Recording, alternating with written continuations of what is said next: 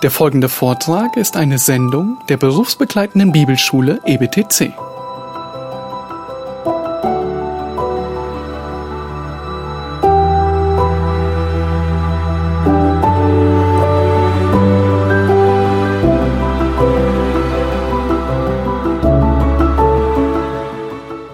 Und jetzt möchte ich noch mal beten und dann starten wir. Allmächtiger Gott, lieber Vater im Himmel, wir danken dir, dass du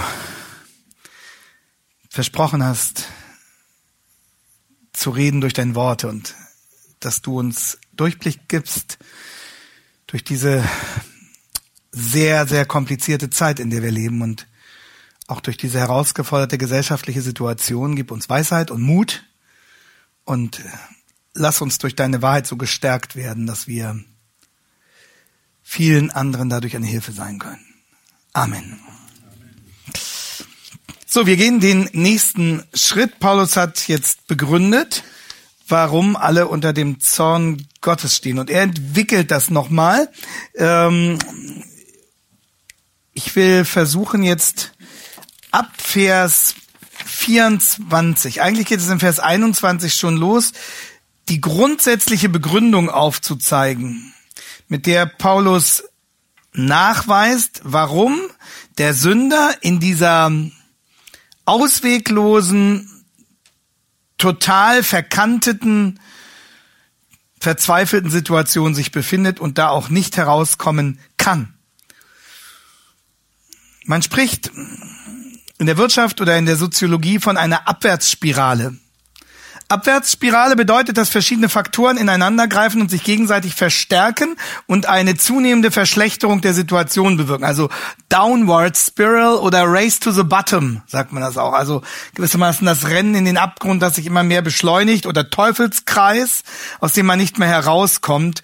Und einen solchen Teufelskreis, eine solche Downward Spiral sieht Paulus in der Menschheit wirken. Paulus sieht uns alle gefangen in einem Teufelskreis.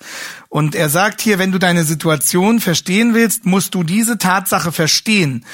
Diese Argumentation beginnt in Vers 21 und läuft durch bis Vers 32 und mittendrin in dieser Argumentation finden wir dann auch die berühmteste Bibelstelle zum Thema Homosexualität. Also wir haben vor der Pause gesehen, eigentlich müsste jeder Mensch an Gott glauben und ihn ehren. Vers 20. Ähm, und dennoch verweigert der natürliche Mensch, der Mensch im Normalfall Gott diese Ehre und dadurch gerät er jetzt in diese Abwärtsspirale hinein, deren erster Schritt verweigerte Anbetung ist. Also das ist der erste Schritt in der Abwärtsspirale, verweigerte Anbetung.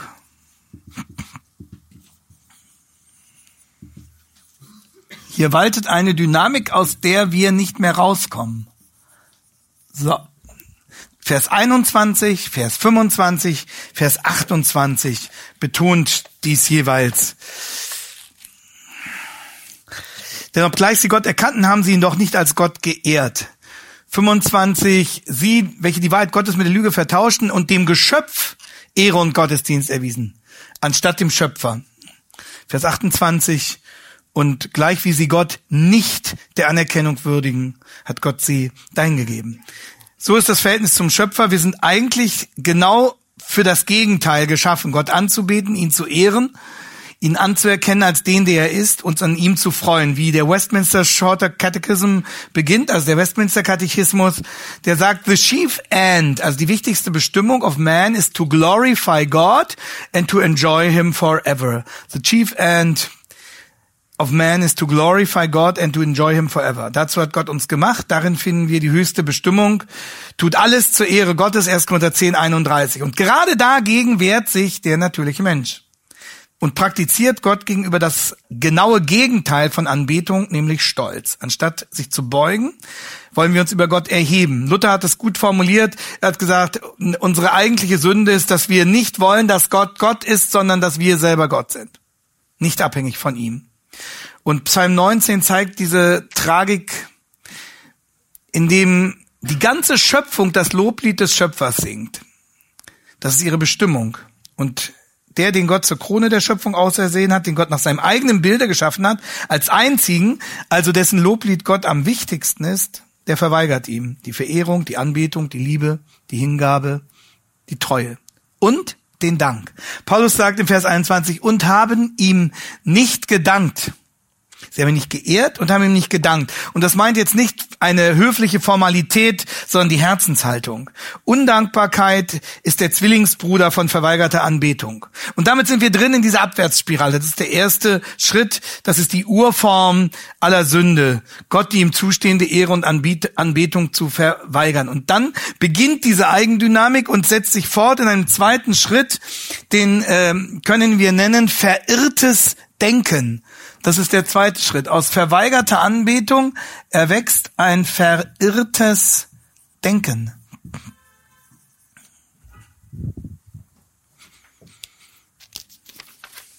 Unser Denken ist nicht neutral. Der gesunde Menschenverstand denken viele, naja, der müsse doch schon merken, wenn er sich gravierend irrt.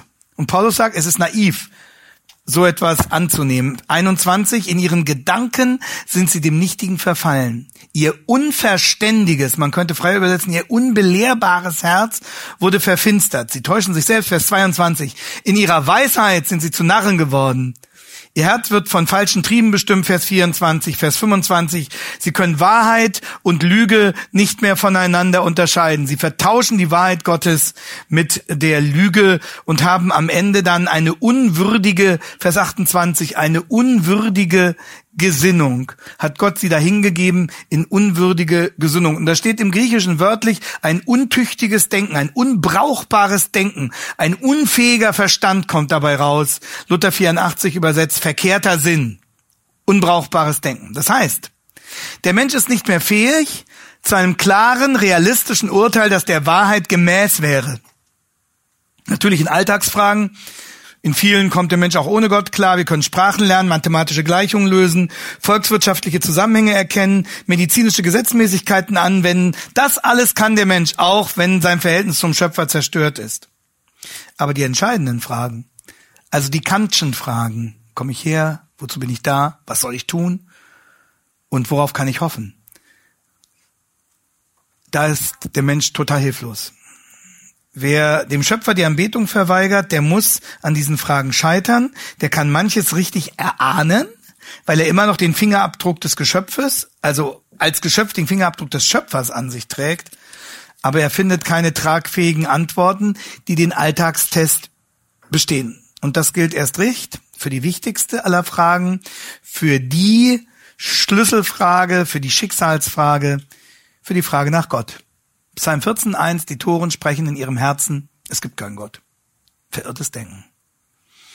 Und wissen Sie, was ein typisches Kennzeichen verirrten Denkens ist, dass der Betroffene es in der Regel nicht merkt. Der sagt ja nicht, oh, welche Probleme habe ich mit meinem verirrten Denken, sondern der hält sich für einen verkannten Nobelpreisträger. Ja, äh, Vers, Vers 22 liest sich wie eine Kurzfassung der bibelkritischen Theologie. Da sie sich für weise hielten, sind sie zu Narren geworden. Martin Lloyd Jones hat das so kommentiert. The whole drift toward modernism that has blighted the Church of God and nearly destroyed its living gospel may be traced to an hour when man began to turn from revelation to philosophy.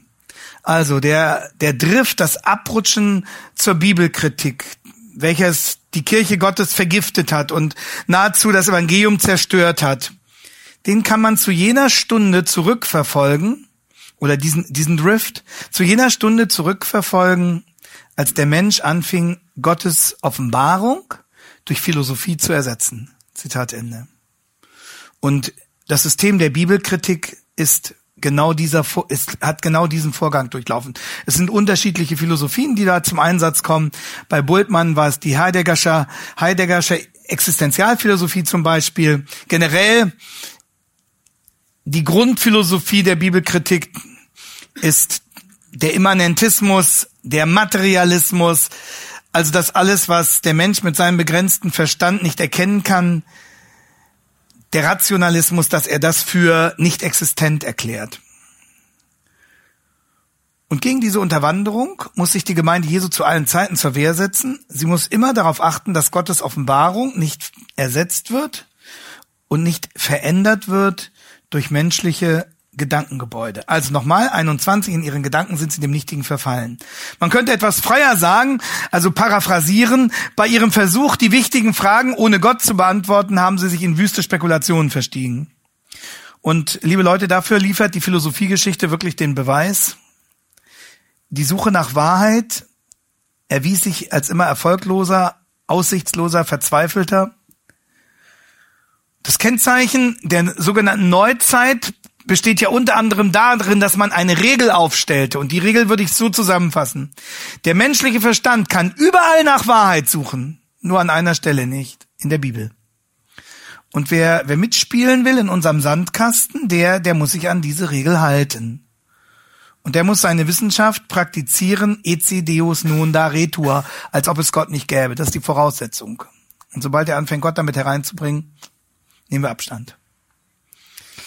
Das heißt, wer Gottes allgemeine Offenbarung in der Natur ablehnt, Vers 20, der wird erst recht seine spezielle Offenbarung in der Bibel verachten.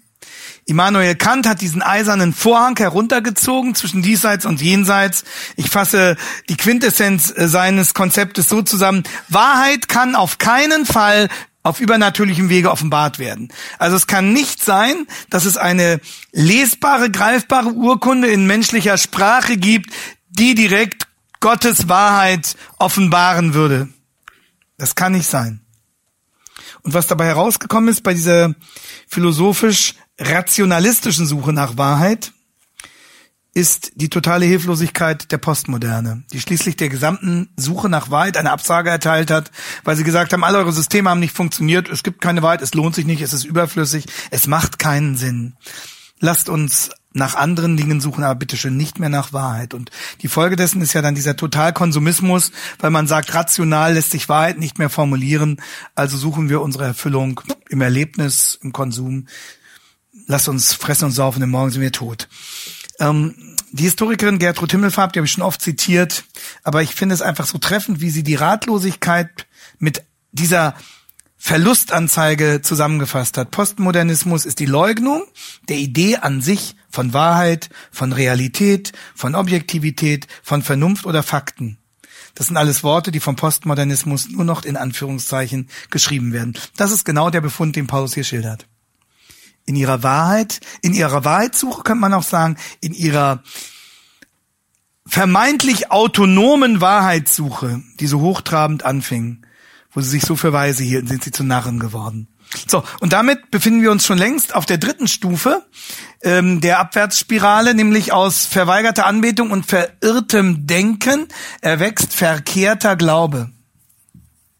Das Ganze kann sich ja sehr religiös äußern und darstellen und manifestieren. Und das lesen wir von Vers 23 bis 25. Und da haben die Herrlichkeit des unvergänglichen Gottes vertauscht mit einem Bild, das dem vergänglichen Menschen, dem Vögeln und vierfüßigen kriechenden Tieren gleicht. Darum hat Gott sie auch dahingegeben in die Begierden ihrer Herzen zur Unreinheit, so dass sie ihre eigenen Leiber untereinander entehren. Sie, welche die Wahrheit Gottes mit der Lüge vertauschen und dem Geschöpf Ehre und Gottesdienst erweisen, anstatt dem Schöpfer, der doch gelobt ist in Ewigkeit. Amen. Also, was schreibt Paulus? Was Paulus hier beschreibt, ist klassischer Götzendienst. Götzendienst heißt, der Mensch betet an, was er zuvor selber gemacht hat.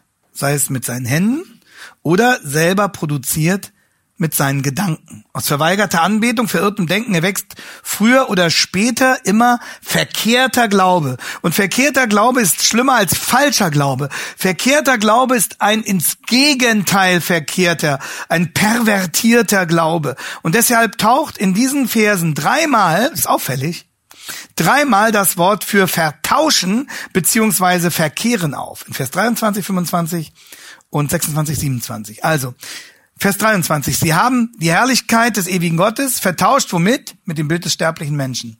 25. Sie haben die Wahrheit vertauscht mit der Lüge. Die Anbetung des Schöpfers vertauscht gegen die Anbetung des Geschöpfes.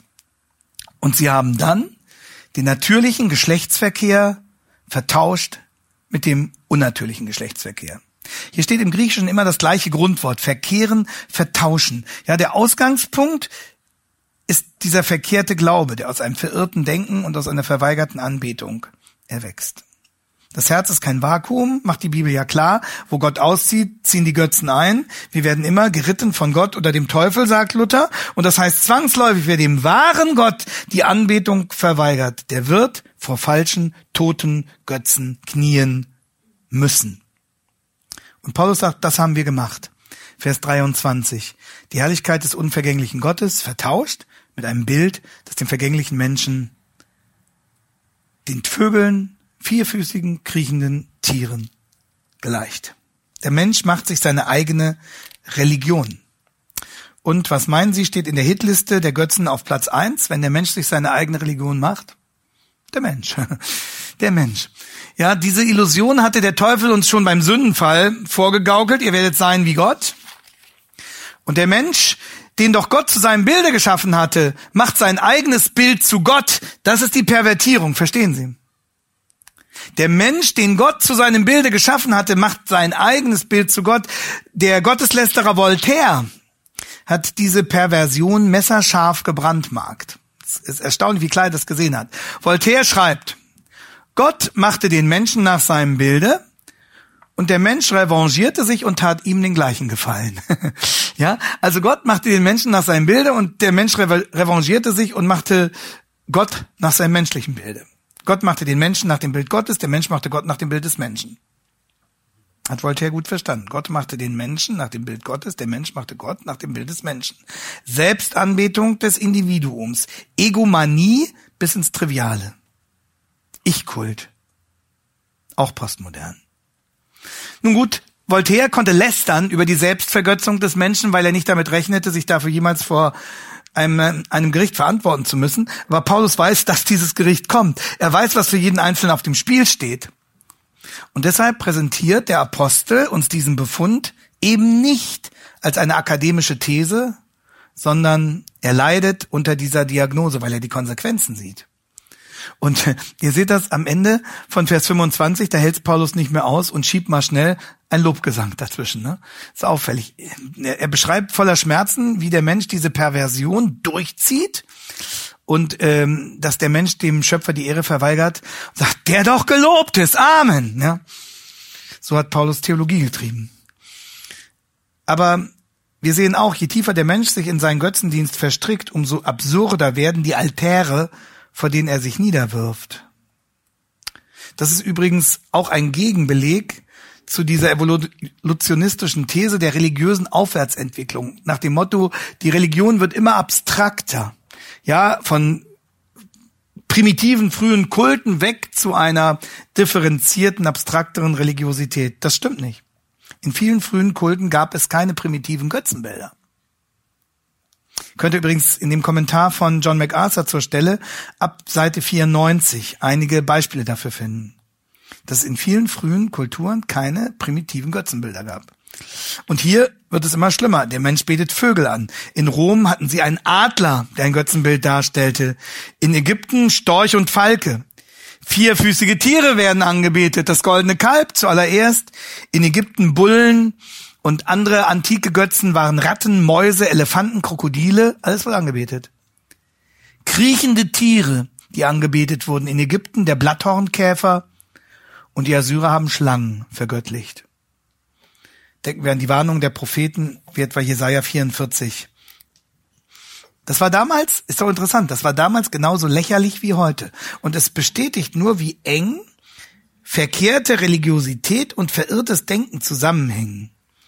Ja, und manche, manche Zeitgenossen fühlen sich darüber erhaben, sagen, so primitiv wie die damals werden wir nie sein. Und dabei vergessen sie, dass sich nur die Form der Götzen verändert hat. Denn ein Götze ist alles, woran ich mein Leben hänge. Manche hängen ihr Leben an Astrologie, Okkultismus, Horoskope. Wem das zu derbe ist, dem bleiben andere Idole, an die er sein Leben hängt, in die er seine Leidenschaft investiert. Manche Fußballhymnen klingen wie Glaubenslieder. Fußball ist mein Gott, sagen viele. Ähm, ich komme ja aus Hannover, wie Sie wissen. Wir sind in letzter Zeit nicht verwöhnt. Und trotzdem singen die Fans von Spiel zu Spiel die alte Hymne 96 Alte Liebe. Hören Sie mal, was das für ein Glaubenslied ist. Die Erweckungsbewegung wäre von Neid erblasst. Also es geht so. Niemals allein, das wird immer vor dem Spieljahr dann gespielt und intoniert, ne? Von Zehntausenden, ja, wenn da noch so viel kommen. Also, ähm, niemals allein, wir gehen Hand in Hand, zusammen sind wir groß und stark wie eine Wand. Wir danken dir, du hast uns viel gegeben. Du bist der Mittelpunkt in unserem Leben. 96, alte Liebe und so weiter und so weiter, ja. Ähm, ähm, rot sind wir, aber noch viel besser als gelb-blau. Das ist der Konkurrent Braunschweig, der wird gehasst. Ähm, wie geht es weiter? 96 alte Liebe. Rot, Rot steht dir sehr viel besser als Gelb-Blau. Lass die anderen alle reden. Selbst von Bayern oder Bremen, wir sind immer bei dir. 96 HSV. So, das ist die Hymne. Jetzt habe ich es wieder. Religion. Ja, andere vergötzen, sie waren nie im Fußballstadion, andere vergötzen, andere vergötzen Sexualität oder den einen geliebten Menschen oder ihre Arbeit. Die stärksten Götzen sind vielleicht jene, die man nicht direkt mit Händen greifen kann. Gedankengebäude, Weltanschauung, Ideologien, intellektuelle Götzen, von Menschen gemacht. Literatur. Ihre Anhänger erwarten Heil von ihnen. Oder Kommunismus, Nationalsozialismus, aber auch andere Ideologien. Der Glaube an die Allmacht der Vernunft, die Weltanschauung der Bibelkritik. Der Glaube an das Märchen von Mutation und Selektion. Und Paulus macht mit dieser Sprache deutlich, das sind nicht nur Theorien, das sind nicht nur Gedankenspiele, sondern dahinter stehen Mächte letztlich im Dienst des Teufels. Warum? Weil nur das eine große Ziel verfolgt wird, nämlich Gott die Anbetung zu rauben. Darum geht's. Gott die Anbetung zu rauben, ob durch 96 Song oder Sex oder irgendwelche Adler, die angebetet werden oder Okkultismus. Aber das ist noch nicht das Ende der Abwärtsspirale. Am Ende steht viertens das verdiente Urteil. Das ist der vierte Schritt, in den das Ganze gewissermaßen mündet. Verdientes Urteil. Verdientes Urteil. Vers 24 beginnt im Griechischen mit einem ganz auffälligen Deswegen. Mit einem ganz auffälligen Deswegen. Nämlich, so. Ähm, der Schlüsselbegriff in 24, 26 und 28 ist immer Paedoken. Das ist wie ein, ein Refrain, der immer wieder kommt. Gott hat sie da hingegeben, Gott hat sie da hingegeben, Gott hat sie da hingegeben. Das Verb äh, wird verwendet, wenn ein Gefangener dem Gericht übergeben wird. Aber auch, dass Jesus sich der Fürsorge des Vaters ausgeliefert hat. Oder dass er sich ans Kreuz dahingegeben hat. Ein starkes Verb. Und Woran wird jemand hier ausgeliefert? Vers 24. Sie werden ausgeliefert in die Begierden ihrer eigenen Herzen. 26. Sie werden ausgeliefert in ihre eigenen entehrenden Leidenschaften. Verstehen Sie, das ist das Gericht. Gott, Gott wirft den Menschen, Vers 24 und Vers 26 in die Begierden ihrer eigenen Herzen, 26 in ihre entehrenden Leidenschaften. Gott wirft den Menschen auf sich selbst zurück. Gott liefert den Menschen an sich selbst aus, an seine Wünsche, an seine Triebe, an seine Süchte. Das heißt, in dem Moment, wo Gott den Menschen sich selbst überlässt, wo Gott gewissermaßen die Sicherungen wegnimmt, da quillt endgültig hervor, was im Herzen des Menschen am Bösen ist. Und das hat eine unheimliche Folge, die Paulus hier beschreibt, das Böse, was der Mensch vorher tun wollte, daran wird er jetzt dahingegeben, dem wird er jetzt ausgeliefert. Das heißt, was er vorher tun wollte, das muss er jetzt tun. Darauf ist er festgelegt. Das ist die Sünde, die sich gewissermaßen selbst richtet. Und davon kommt er nicht mehr los. Erst wollte er sündigen, jetzt muss er sündigen, dahingegeben. Erst wollte er gegen Gott rebellieren, jetzt muss er gegen Gott rebellieren, dahingegeben. Erst wollte er Gott ignorieren, jetzt muss er Gott ignorieren. Und auf diese Gefahr will Paulus die Menschen hinweisen. Er sagt, Leute, wacht auf, das ist eure Situation. Ihr seid dahingegeben. Und die meisten Menschen realisieren überhaupt nicht, in welcher bedrohlichen Lage sie sich befinden. Sie wollen es auch nicht wahrhaben. Sie fühlen sich einigermaßen wohl mit ihren Götzen. Sie würden ihre eigene Situation als selbstbestimmt einschätzen. Sie sehen keinen Anlass, sich von irgendetwas zu trennen. Und schauen Sie nochmal 23 äh, und 25. Ich habe mich lange gefragt, warum Paulus in Vers 25 im Prinzip nochmal das gleiche beschreibt wie in Vers 23, nämlich den Götzendienst. 23 Götzendienst, 25 Götzendienst. Und dann habe ich den Zusammenhang mit Vers 24 verstanden. Paulus sagt, Vers 23, Sie haben in ihrem Hochmut Gott gegen die Götzen eingetauscht. Und dann kommt Vers 24. Dann hat Gott sie dahin gegeben und ihrem Eigenwillen ausgeliefert. Und jetzt müssen sie in ihrem Hochmut Gott gegen die Götzen austauschen. Also Vers 23 schreibt, was sie tun. Dann kommt als Zwischenschritt dieses dahingegeben und Vers 25 beschreibt nochmal dasselbe wie Vers 23, weil Gott sie jetzt an das, was sie vorher wollten, so ausgeliefert hat, dass sie es tun müssen. Die Wahrheit gegen die Lüge tauschen, den Geschöpfer, das Geschöpf statt des Schöpfers anbeten und sich immer weiter verstricken. Und damit ist Gottes Urteil immer noch nicht vollständig beschrieben. Ähm, vielleicht können wir uns Gottes Urteil wie eine Urkunde vorstellen. Und diese Urkunde hat zwei Seiten. Auf der Vorderseite dieser Urkunde stehen die Verse 24 bis 25. Steht die Rebellion gegen den Schöpfer. Und auf der Rückseite dieser Urkunde, die wir gleich betrachten werden, steht, was aus dieser Rebellion gegen den Schöpfer folgt, nämlich die Rebellion gegen die Schöpfung, die Rebellion gegen die Schöpfungsordnung, die Rebellion gegen die Mitgeschöpfe. Verstehen Sie, das sind die zwei Seiten dieser Urkunde. 24 bis 25 rebelliert gegen den Schöpfer, verweigerte Anbetung, viertes Denken, verkehrter Glaube, verdientes Urteil als Ergebnis. Und auf der Rückseite dann daraus folgend die Rebellion gegen die Schöpfung, gegen die Schöpfungsordnung, gegen die Mitgeschöpfe. Und zwischen diesen beiden Seiten der Urkunde besteht ein zwingender Zusammenhang, ein, ein, ein Konnex gewissermaßen. John McArthur hat das sehr gut auf den Punkt gebracht. Er schreibt, wenn der Mensch sich vom Erfinder und Schöpfer der Natur abwendet, dann wendet er sich zwangsläufig auch von der Ordnung ab, die der Schöpfer der Natur gegeben hat. Und jetzt verstehen Sie ein wenig die gesellschaftlichen Kräfte und ihre Auswirkungen, mit denen wir konfrontiert sind zurzeit.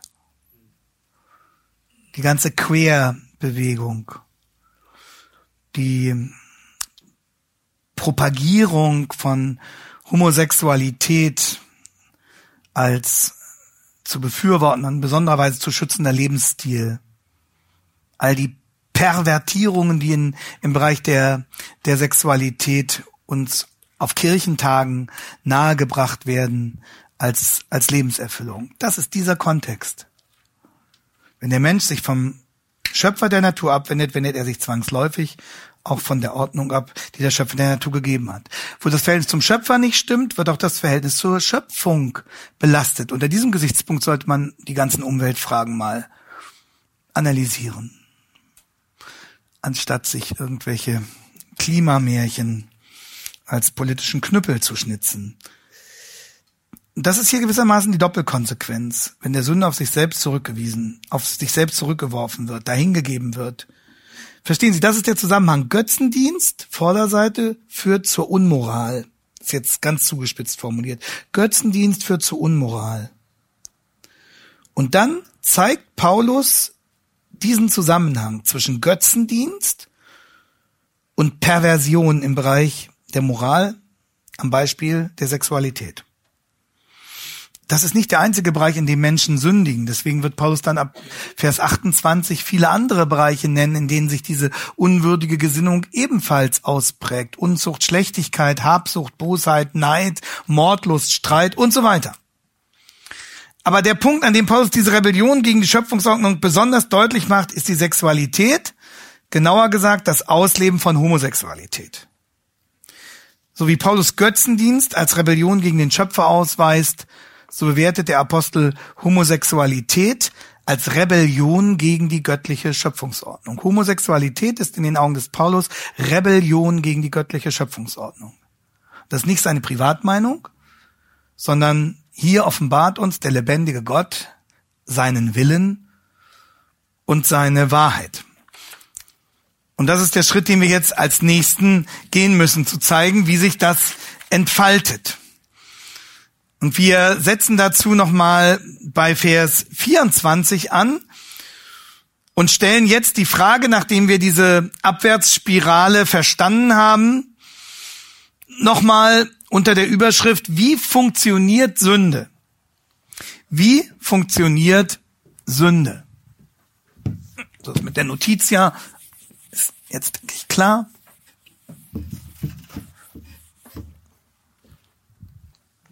Wie funktioniert Sünde?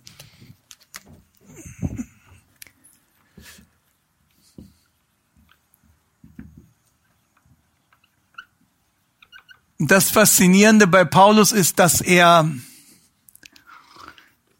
uns in seinen Argumentationen an die Hand nimmt und sozusagen uns ein Kapitel nach dem anderen aufblättert, sagt, schau mal, das folgt, aus A folgt B, aus B folgt C, aus C folgt D. Das heißt, wir können es wirklich nachvollziehen.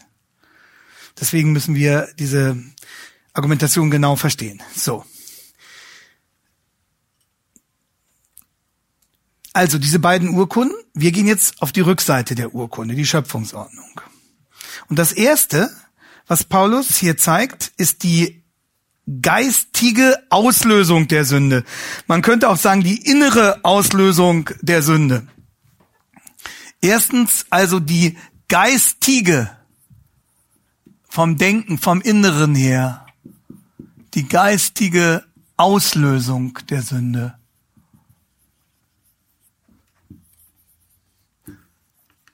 Es beginnt eben nicht mit dem, mit dem äußeren Vollzug, sondern es wird an einer ganz anderen Stelle ausgelöst. Nochmal ab Vers 24. Darum hat Gott sie auch dahingegeben in die Begierden ihrer Herzen zur Unreinheit, sodass sie ihre eigenen Leiber untereinander entehren, Sie, welche die Wahrheit Gottes mit der Lüge vertauschten und dem Geschöpf Ehre und Gottesdienst erwiesen, anstatt dem Schöpfer der gelobtesten Ewigkeit. Amen. Darum hat Gott sie auch dahin gegeben in entehrende Leidenschaften, denn ihre Frauen haben den natürlichen Verkehr vertauscht mit dem widernatürlichen. Gleicherweise haben auch die Männer den natürlichen Verkehr mit der Frau verlassen und sind gegeneinander entbrannt in ihrer Begierde und haben Mann mit Mann Schande getrieben und den verdienten Lohn ihrer Verirrung an sich selbst empfangen. Und gleich wie sie Gott nicht der Anerkennung würdigten, hat Gott auch sie dahingegeben, in unwürdige Gesinnung zu verüben, was sich nicht geziemt. Also die geistige Auslösung der Sünde. Das hat die Menschen übrigens zu allen Zeiten beschäftigt, wie das geistige Leben, also das Denken, das Gewissen, das Empfinden, also alles, was die Bibel so zusammenfasst mit dem Begriff Herz, das Herz wird dargestellt als das Zentrum der gesamten Persönlichkeit, in dem all dieses zusammenkommt, Denken, Empfinden, Gewissen. Wie hängt das zusammen mit dem körperlichen Leben? Und da gibt es die unterschiedlichsten Zuordnungen. Es gibt diesen alten Sportlehrerspruch, mens sana in corpore sano. Steht auch in manchen alten Turnhallen noch, ne? Mens sana in corpore sano. Also ein gesunder Geist befindet sich in einem gesunden Körper. Und deswegen müsst ihr dafür sorgen, dass ihr gut Sport treibt, gesunden Körper habt, dann stimmt's auch mit eurem Geist. Und die Bibel dreht den Spieß genau um. Sie sagt, das Kernproblem liegt nicht außen. Das Kernproblem kannst du nicht in der Sporthalle lösen, sondern es liegt in deinem Herzen. Wenn Gott dich auf dich selbst zurückwirft, dann ist das Schlimmste daran, dass der Mensch jetzt seinem eigenen Herzen ausgeliefert ist. Die säkulare Psychologie würde sagen, ja, dann kommst du endlich zu dir selbst, dann verwirklichst du dich endlich selbst, dann bist du endlich ganz nah bei dir. Kriegen die immer ganz feuchte Augen, wenn sie das sagen. Und Paulus sagt, ja, aber genau das ist das Problem. Je näher ich bei mir bin, umso schlimmer wird's.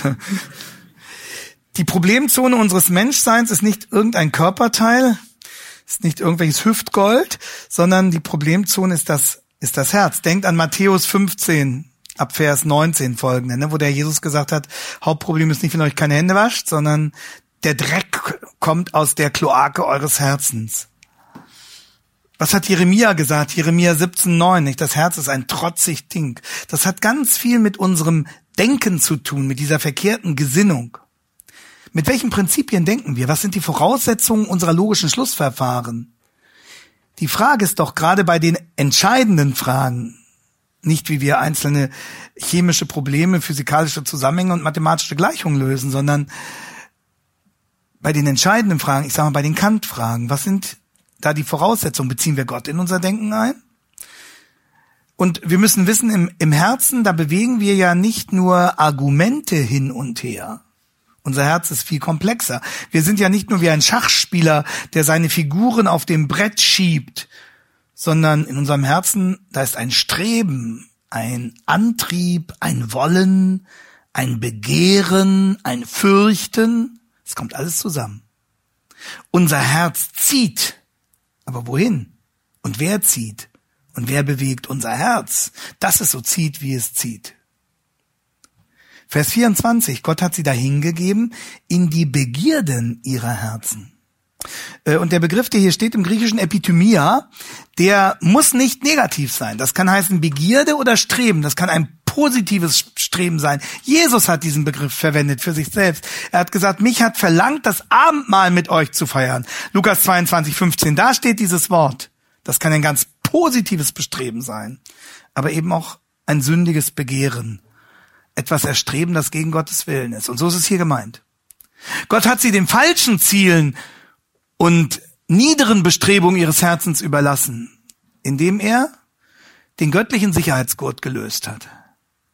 Und jetzt ist der Mensch wie ein bissiger Kampfhund, dem man den Maulkorb abnimmt und den man von der Leine lässt. Das ist der Mensch, wie Paulus ihn hier beschreibt. Die göttlichen Sicherungen werden weggenommen.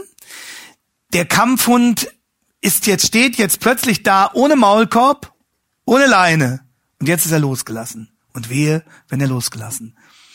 Einmal los, das ist, das ist genau die Situation, in der Paulus den Menschen hier beschreibt. Und Einmal losgelassen kann der Mensch jetzt unendlich viel tun und anrichten. Aber das ist immer erst der zweite Schritt, was er anrichtet. Ausgelöst wird Sünde immer im Herzen. Paulus sagt, wenn ihr wissen wollt, wenn ihr verstehen wollt, wie Sünde funktioniert, dann müsst ihr das kennen, die geistige Auslösung der Sünde. Und wohin strebt das Herz ohne Gott? Vers 24. Gott hat sie dahingegeben in die Begierden ihrer Herzen, wo, wozu tendiert das? Wozu treibt das zur Unreinheit? So, zur Unsauberkeit. Man kann das auch übersetzen mit Unrat oder Abfall.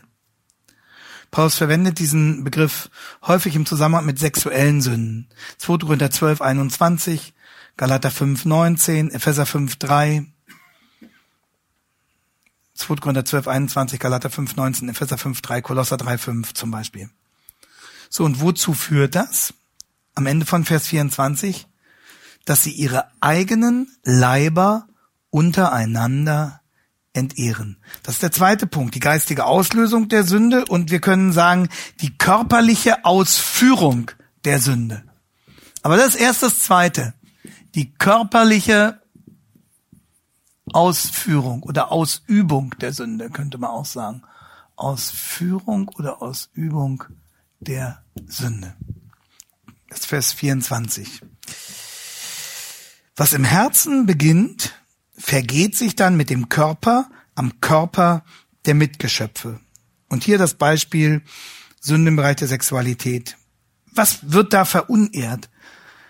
Der eigene Körper wird verunehrt und mit dem eigenen Körper wird auch der Körper eines anderen verunehrt. Und da Körper und Herz so eng zusammengehören, wird auch das Herz mit verunehrt. Sie haben ihre Leiber entehrt. Hier spricht Paulus noch nicht über das Thema Homosexualität, sondern über sexuelle Sünden überhaupt. Hier könnte er auch von Ehebruch sprechen oder Pädophilie oder vorehelichem Geschlechtsverkehr. Ja, nach Matthäus 5,28 auch von unreinen Gedanken. Und an dieser Stelle müssen wir auf ein Doppelmissverständnis hinweisen. Das ist auch, denke ich, für unsere Verkündigung ganz wichtig. Ein Missverständnis, das wir vermeiden müssen es kann der Eindruck entstehen, ausgelebte Sünde gibt es nur oder vor allem im Bereich der Sexualität. Diese Tendenz hat auch manches nahegelegt, was Augustin geschrieben hat. Er hatte da eine gewisse Schlagseite, hing vielleicht auch mit seinem Leben vor seiner Bekehrung zusammen.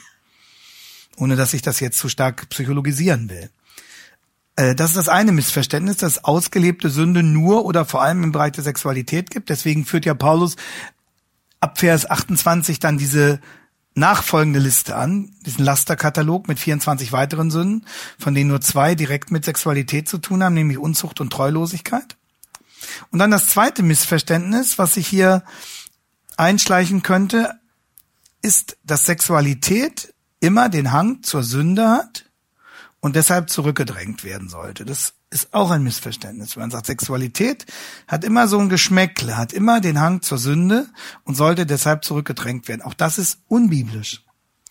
Weil die Bibel Sexualität als eine gute, geheiligte Gabe Gottes darstellt, die eben von Gott ihren eindeutigen Platz zugewiesen bekommen hat, nämlich innerhalb der Ehe.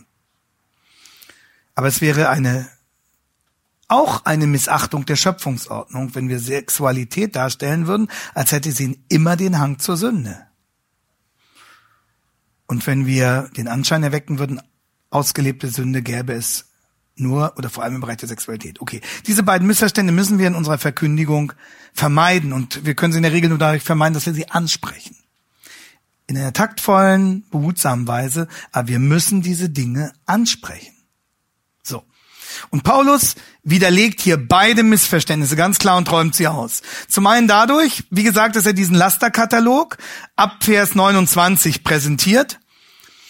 Ähm, übrigens erinnert Paulus in 28 nochmal daran, auch diese Sünden fließen alle aus der gleichen Quelle wie die sexuellen Sünden.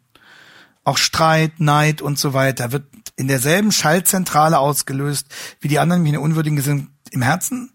Und dann der Leib des Menschen und darin eingeschlossen seine Sexualität werden in der ganzen Bibel und auch bei Paulus sehr, sehr hoch geachtet, sehr stark gewürdigt. Die Bibel ist das totale Gegenteil von Leibfeindlichkeit. Sie präsentiert das Gegenteil von Leibfeindlichkeit. Schauen Sie mal, gerade hier in Vers 24 sagt Paulus ja, dass der Körper seine eigene Ehre und Würde hat. Denn wenn der Körper keine eigene Ehre und Würde hätte, könnte man ihn nicht entehren. Ich kann nur entehren, was eine Ehre hat. Also, wenn die Sexualität in der Ehe quasi eingehegt werden soll, das heißt, ähm, einen Schutzraum bekommt, dann dient das ja gerade dazu, dass die Sexualität sich in ihrer ganzen Schönheit entfalten können soll. Und so will Gott nicht nur unser Herz, sondern auch unseren Körper gegen Sünde schützen. 1. Korinther 6, 18 bis 20. Damit unterscheidet sich, auch das müssen wir hier sehr deutlich sehen, wenn wir das verstehen wollen, weil dann immer wieder auf die Zeit verwiesen wird, in der Paulus das geschrieben hat. Es war auch die Zeit einer aufkommenden Gnosis, die sich noch nicht ganz ausgeprägt hatte. Aber das ist jene griechische Philosophie, die alles Körperliche und damit auch die Sexualität total abwertet. Was Paulus hier schreibt, hat nichts mit gnostischem Denken zu tun. Aus der Gnosis kann man ja zwei verschiedene Konsequenzen ziehen, die auch so gezogen worden sind. Die einen sagen, der Körper ist minderwertig, das Sexuelle ist minderwertig.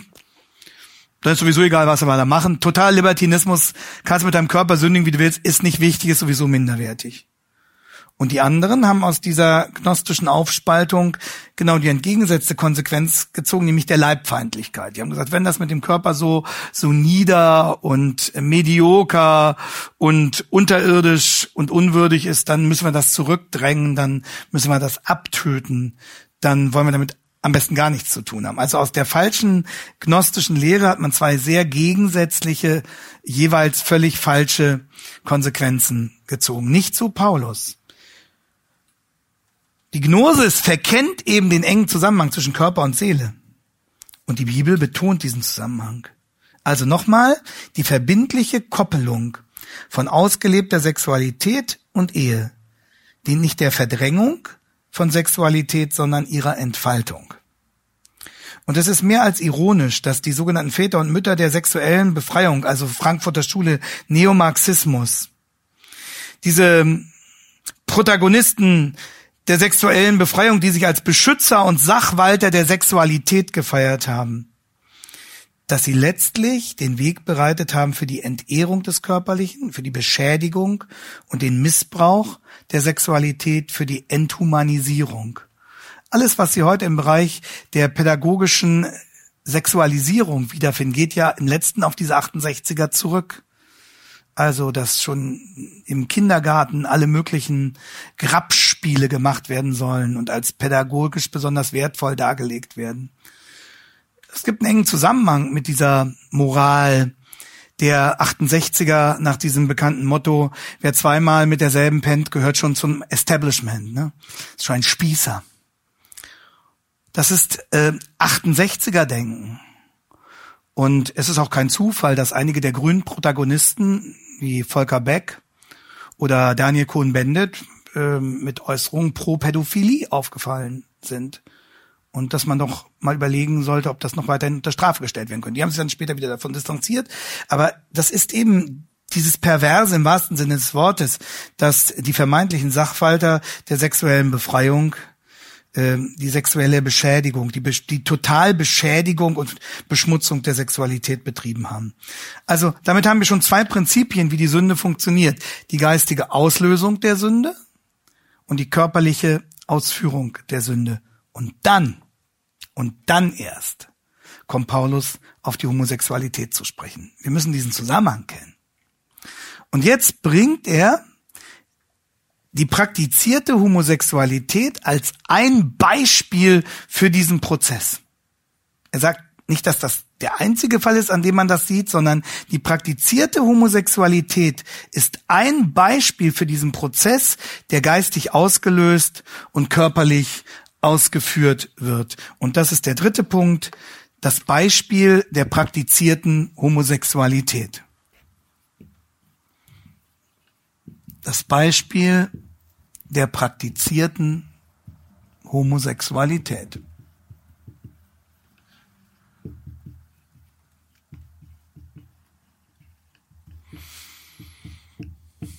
Und da müssen wir jetzt sehr genau hingucken, ähm, weil wir, das sind die Argumente, die wir brauchen in unserer aktuellen Situation. Vers 26 und 27. Wir haben noch zehn Minuten bis zur Pause und wollen diesen ersten Gedankenschritt in diesem Absatz noch miteinander gehen und können sich Viertelstunde erholen. Also, Vers 26, 27. Darum hat Gott sie auch dahin gegeben. Also wir sind jetzt drin in diesem Gedankengang, in dieser, in dieser Eigendynamik, die Paulus hier schildert. Darum hat Gott sie auch dahin gegeben in, in entehrende Leidenschaften, denn ihre Frauen haben den natürlichen Verkehr vertauscht mit dem widernatürlichen. Gleicherweise haben auch die Männer den natürlichen Verkehr mit der Frau verlassen und sind gegeneinander entbrannt in ihrer Begierde und haben Mann mit Mann Schande getrieben und den verdienten Lohn ihrer Verirrung an sich selbst empfangen. Warum geht Paulus auf dieses Beispiel besonders deutlich ein? Das ist die Frage. Am Ende von äh, Vers 24 hat er ja allgemein von Sünde im Bereich des Körperlichen gesprochen. Warum greift er nun ausgerechnet das Thema Homosexualität als Beispiel besonders heraus? Warum beschreibt er ausgerechnet diesen Spezialfall der Entehrung des Leibes? Also man könnte sagen, die Homosexualität ist ein Spezialfall der Entehrung des Leibes. Das erste auffällige Wort ist, wie wir schon gesehen hatten, vertauscht. Das war beim Götzendienst so, Gott mit Mensch vertauscht. Und Paulus will zunächst mal zeigen, es gibt eine Analogie. Es gibt eine Entsprechung zwischen Götzendienst und praktizierter Homosexualität. Es gibt eine Analogie zwischen Götzendienst und praktizierter Homosexualität. Und worin besteht sie, diese Analogie? In beiden Fällen wird Gottes Wille genau in sein Gegenteil verkehrt. Beim Götzendienst, Vers 23, wird die Herrlichkeit des ewigen Gottes vertauscht mit dem Bild des sterblichen Menschen. Erst betet der Mensch Menschen an und später sogar kriechende Tiere wird vertauscht, der Wille Gottes in sein Gegenteil. Und genauso ist es bei der Homosexualität und äh, beim praktizierten Lesbentum. Der natürliche Geschlechtsverkehr wird vertauscht mit dem unnatürlichen. Ist interessant, wie Paulus ganz selbstverständlich diese Worte natürlich und unnatürlich verwendet. In beiden Fällen also Gottes Wille auf den Kopf gestellt. Schon der Kirchenvater Chrysostomus hat in einer Predigt über diese Stelle im vierten Jahrhundert gesagt, wenn Gott einen verlassen hat, dann werden alle Dinge vom Kopf auf die Füße gestellt. Genau das geschieht hier. Wenn Gott einen verlassen hat, dann werden alle Dinge vom Kopf auf die Füße gestellt. Das ist Homosexualität. Und darum verwendet Paulus hier den ethischen Begriff des Natürlichen. Das finden wir bei Bonhoeffer dann ganz ähnlich argumentiert. Es gibt eine natürliche Praxis von Sexualität und eine widernatürliche Praxis von Sexualität, eine unnatürliche Praxis von Sexualität. Es hat nichts mit persönlicher Geschmacks- oder Präferenzfrage zu tun. Sie wissen, dass dieses Wort natürlich oder widernatürlich oder unnatürlich Man könnte auch sagen, wie der katholische Philosoph Spähmann, der vor kurzem verstorben ist und der eine sehr mutige Position in dieser Frage auch im akademischen Raum vertreten hat. Er sprach von normal und unnormal. Ja. Natürlich, unnatürlich. Fast völlig verschwunden dieses Wort aus unserem Sprachgebrauch. Ähm, natürlich, man muss, natürlich, man, man muss, äh, man muss zugeben, das wurde oft auch missbraucht für Geschmacksfragen, ja. Was dem ein, was jemandem gefiel, hat er gesagt, das ist doch natürlich so. Und äh, was i seinem Geschmack nicht so passt, sagt, das war unnatürlich. Also das ist natürlich auch nicht legitim. Sozusagen, wenn ich einfach, dann, dann reduziert sich das Ganze auf, auf Geschmacksfragen und was Christ A für natürlich hält, hält Christ B für wieder natürlich und umgekehrt. So kann es auch nicht sein. Es muss also schon Kriterien geben, die von Gott her festmachen, was natürlich, das heißt der Schöpfung gemäß ist und was wieder natürlich ist, das heißt der Schöpfungsordnung widerstreben. Es geht um die Schöpfungsordnung. Und liebe Freunde, es geht bei der ganzen Gender-Debatte um die Schöpfungsordnung. Es geht um eine theologische, um eine biblische Grundkategorie hier. So, weiter. Paulus verwendet den Begriff natürlich in einem ganz speziellen Sinne. Und zwar meint er damit so, wie Gott die Natur geschaffen hat. Das meint natürlich. So wie Gott die Natur gemacht hat, so wie Gott die Natur konzipiert hat, so wie Gott die Natur eingerichtet hat. Das ist natürlich. Natürlich heißt im Sinne von Gottes Schöpfungsordnung, nicht äh, nach dem Geschmack von Tante Frieda oder Onkel Ludwig, sondern im Sinne von Gottes Schöpfungsordnung oder irgendeines Gemeindeleiters, der das eine natürlich und das andere unnatürlich empfindet. Also es geht um die Schöpfungsordnung, die ist objektiv offenbart in der Bibel. Das ist natürlich. Und wieder natürlich heißt in Rebellion gegen Gottes Schöpfungsordnung. Das ist das Kriterium. Und diese Bedeutung, das ist total spannend, wird dadurch unterstrichen, dass Paulus hier für Mann und Frau im Griechischen zwei ganz auffällige Wörter benutzt. Also das alltägliche Wort für Mann im Griechischen ist aner und das alltägliche Wort für Frau im Griechischen ist gyne. Daher kommt natürlich auch der Ausdruck Gynäkologe. Aner und Gyne sind die normalen natürlichen Wörter für Mann und Frau. Welche Wörter verwendet Paulus aber hier? Ganz andere, nämlich hier verwendet er statt Aner für den Mann den Begriff Arsen, hat nichts mit Arsen zu tun, und statt Gyne für die Frau den Begriff Tellus. Und jetzt fragt man den Paulus, Paulus, wo hast du diese Begriffe her? Warum sagst du nicht Aner und Gyne, warum sagst du Arsen und Tellus? Und die Antwort ist direkt aus dem Schöpfungsbericht. Der Schöpfungsbericht, das wissen Sie, im Alten Testament wurde ja ursprünglich hebräisch geschrieben. Und dann gab es im dritten Jahrhundert vor Christus eine griechische Übersetzung, weil viele Juden in der Diaspora kein, kein Hebräisch mehr konnten. Und die Diaspora ist also eine griechische Übersetzung des hebräischen Alten Testaments, die auch Paulus vorlag. Und wenn Sie in die Septuaginta hineinschauen und die ersten Seiten aufschlagen, 1. Mose 1, 27, dann sehen Sie dort genau die beiden Wörter, die Paulus hier in Römer 1 verwendet. Und er schuf sie als Arsen und als Tellö. Und Jesus zitiert ja den Schöpfungsbericht in Matthäus 19, Vers 4. Da zitiert er diesen Vers. Verstehen Sie, was das bedeutet? Paulus zitiert bewusst gezielt die Begrifflichkeit aus dem Schöpfungsbericht nach der Septuaginta. Das ist, als ob er mit einem dicken Textmarker unterstreichen würde, Leute, wenn ich von Mann und von Frau rede, dann rede ich von Mann und Frau so, wie Gott sie geschaffen hat, wie Gott sie konzipiert hat, wie Gott sie gemäß seiner Schöpfungsordnung beauftragt hat. Deswegen Arsen und Telet. Und das heißt, die polare Spannung zwischen Mann und Frau, die ähm, Anthropologen würden sagen, die binäre Grundstruktur der Menschheit. Also diese Bipolarität. Die Menschen bestehen aus Männern und Frauen und diese 0,28 Prozent ähm, deretwegen das Bundesverfassungsgericht, natürlich nicht deretwegen, sondern der Ideologie wegen, das Bundesverfassungsgericht verboten hat, in unseren Personalausweisen zwischen männlich und weiblich zu unterscheiden. Und jetzt muss diese Kategorie divers noch dazu gefügt werden. Sehen Sie ja bei den Stellenanzeigen. Verstehen Sie, wir reden ja hier nicht über irgendwelche Dinge, die auf irgendwelchen verborgenen Buchseiten stehen, sondern es geht hier um die knallharte gesellschaftliche Realität, die uns jeden Tag konfrontiert. Darum geht's doch. Ähm, also dort wurde eine Anomalie, die die die einen, einen verschwindend geringen Anteil nur betrifft und die von den Medizinern eben als als ähm, Krankheitsbild ganz normal eingestuft als pathologisch. Das ändert nichts daran, dass diese Menschen auch eine vollständige Würde haben. Aber äh, wurde aus ideologischen Gründen nun vom höchsten deutschen Gericht in die Rechtsprechung so implementiert, dass daraus eine eigene Kategorie von Menschsein gemacht wurde. So. Und Paulus sagt, nein, binäre Grundstruktur, polare Spannung von Mann und Frau, das ist nicht durch die Sozialgeschichte uns anerzogen worden, sondern diese fruchtbare Spannung hat Gott in seinem Schöpfungsakt gesetzt. Deswegen verwendet Paulus hier diese beiden Wörter. Es geht hier um eine mit der Schöpfung gesetzte Basiswahrheit, eine Grundstruktur für die Menschheit in ihrer Existenz. Darum geht es. Darum geht es in der ganzen Debatte um Homosexualität. Es geht nicht um Vorlieben, es geht nicht um Geschmacksfragen. Es geht um die Schöpfungsordnung. Und weiter, die Frau wurde für den Mann geschaffen als was? Als seine Hilfe. Und der Mann vorab für die Frau als ihr Beschützer. Siehe auch Epheser, Epheser 5.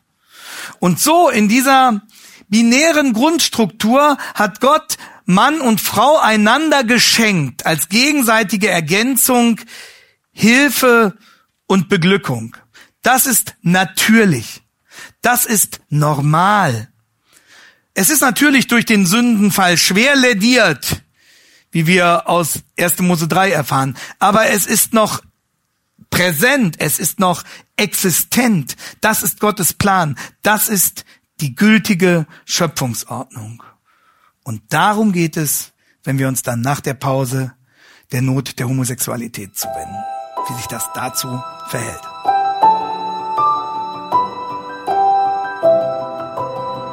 Diese Sendung war von der berufsbegleitenden Bibelschule EBTC.